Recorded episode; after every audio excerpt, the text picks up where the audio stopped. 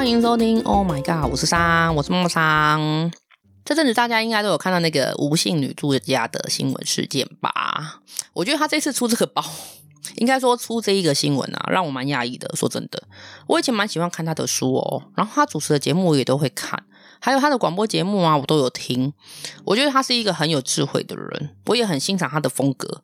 当然，就是后期有爆出一些什么带血的风波啊，虽然说那种无风不起浪，可是因为没有办法证实真假，所以他也是两拨千斤，他直接就不回答，这样冷处理。然后，嗯，我觉得算了，真真假假已经不重要了啦。而且我已经就是过了欣赏他那个时期，因为他后期好像就比较转型，就是跟我当初想的不一样这样子，所以我就没有很在意了。总之，我要说的是，我曾经很喜欢过这个作者。所以出了这个新闻的时候啊，我就觉得，嗯，小事啊，不过就是搞错了而已嘛，哪有什么大事？而且很多人都有跟他说明，AI 绘图跟电脑绘图是不一样的东西啊，事实也是如此啊。谁知道哇，大戏上演了耶，每天都演得超激烈的啊。然后他的平台不断的更新，就是他一直在发表一些文章。然后我觉得他就是怎么会跟大家杠上了，而且一篇接一篇的发，然后一篇接一篇的指责，他不断的强调别人是就是你不懂啊。他就是并没有说，就是他说我没有错啊，他甚至还扯到什么下载量跟代言量之类的，我我不太懂他为什么不道歉呢？有很多专业的人都已经出来说明了，他就是可能会错意了，他是他说的是不对的这样子。然后他的文章我都有看哦，对，我就是一个很八卦的人。然后他还去回应那些攻击他或嘲讽他的人，最后甚至还封锁，就是我不道歉，我死不道歉，甚至说他在他自己的平台上面发表言论。它是属于我自己的东西，我为什么要道歉？反正就是类似的话不断的在反复啊。看到这里，我觉得啊，哇，你的公关是死了吗？怎么没有人出来帮他拟稿完灭火啊？我原本还想说会不会是他想要宣传的手法，可能是刚好又有新书要上啊什么之类的。因为他之前就是在念 EMBA 的时候，就常常分享上课的过程，然后他念完 EMBA 的时候就出了一本书。哦，对，讲到 EMBA，我看到留言里面也有人攻击他这个事件，而且是盲目附和的，还蛮多的哦。很多人就附和这个 EMBA 事件，说他不过就是花了几十万念了个 EMBA，在嚣张什么？然后也是为了去拓展人脉啊，然后出了书还大卖，就是觉得啊，就是计划通啊，投报率很高什么的。我觉得想当酸民也应该有有点本事，好不好？要不然你有点常识。你知道 EMBA 不是这么好念的吗？你没有够厚的专业背景，你就算去念了啊，你可能也挖不到什么人脉，好吗？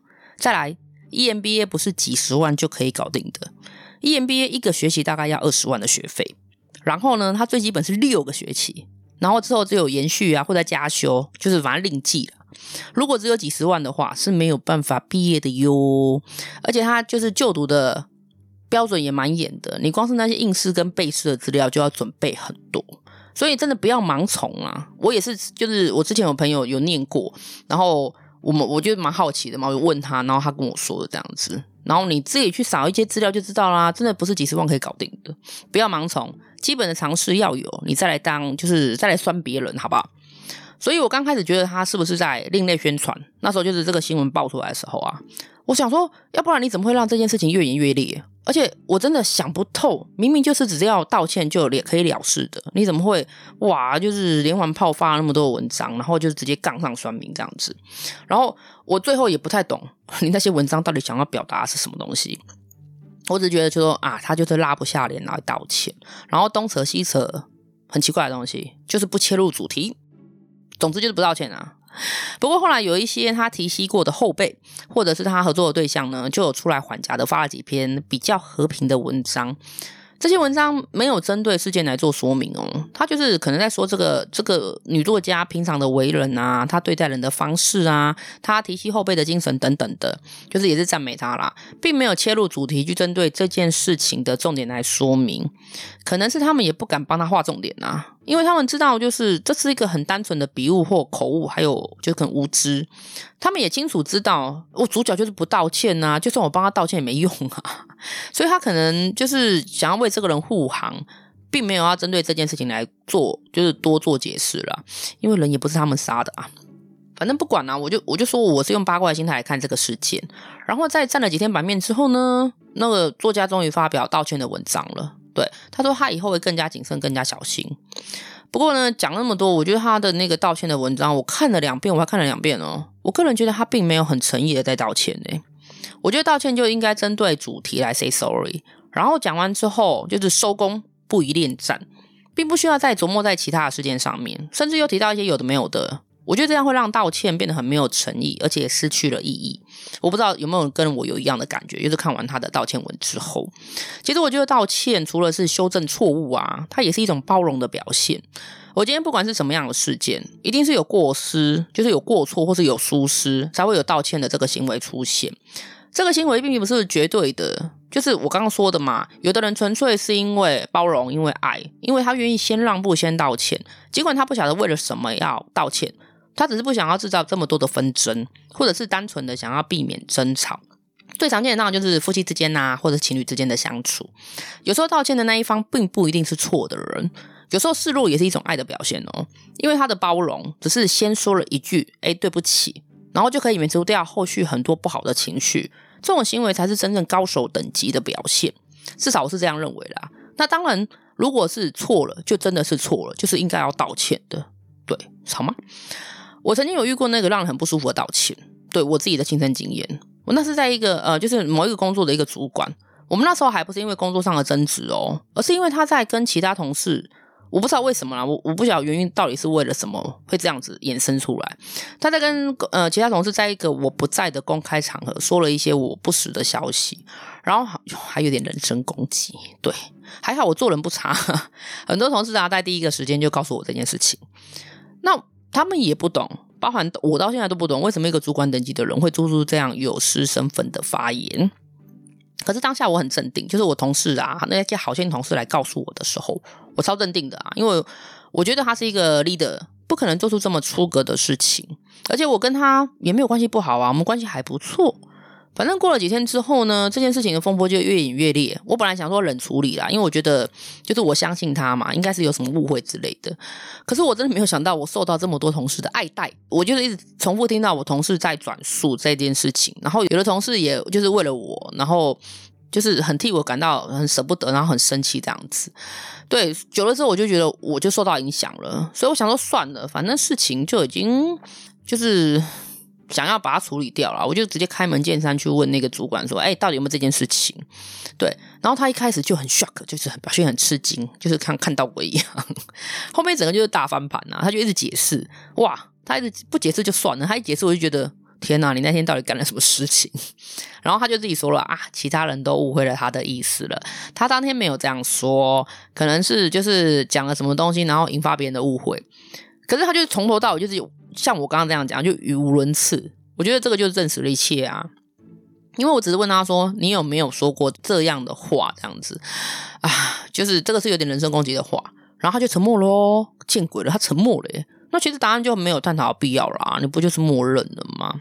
反正不管啦，从那天开始之后呢，我就没有什么再理会他了。我觉得他就让我有点失望哦，不是很失望。然后除了公司上面有必要的接触啊，其他私底下的我就没有任何的交集，就连他就是请大家吃饭我都不去，就是可能聚餐啊什么我都不去。久了之后，他可能觉得诶不太对，苗头不对。他请了另外一个主管来跟我说，因为他就是找我说也说不出个屁，我也懒得理他这样子，所以他就请了那个第三个人来来来接洽来跟我说了。他说他可以私底下跟我道歉。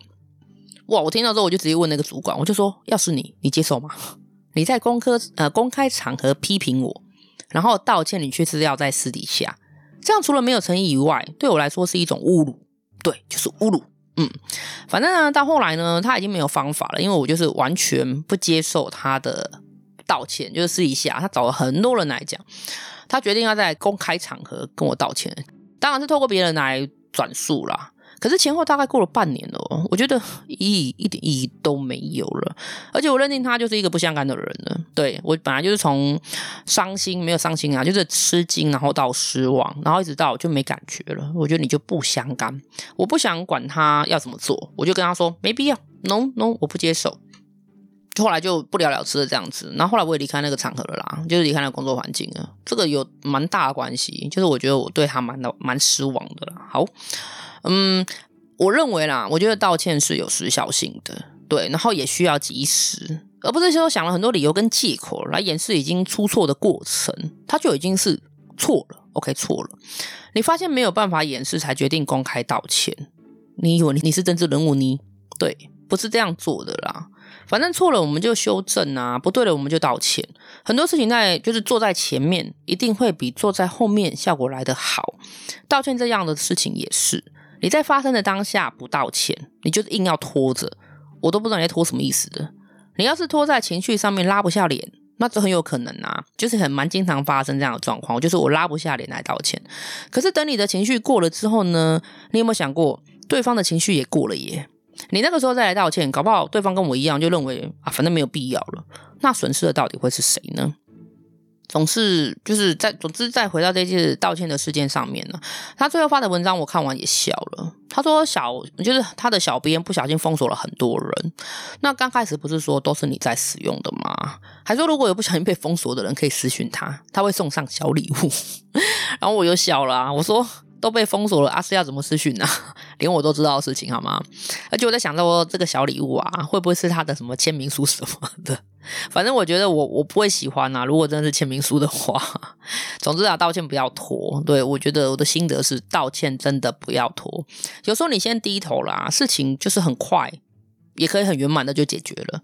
就只是因为说了“哎，对不起哦”这三个字，其实经济效益很高啊。不晓得大家认不认同呢？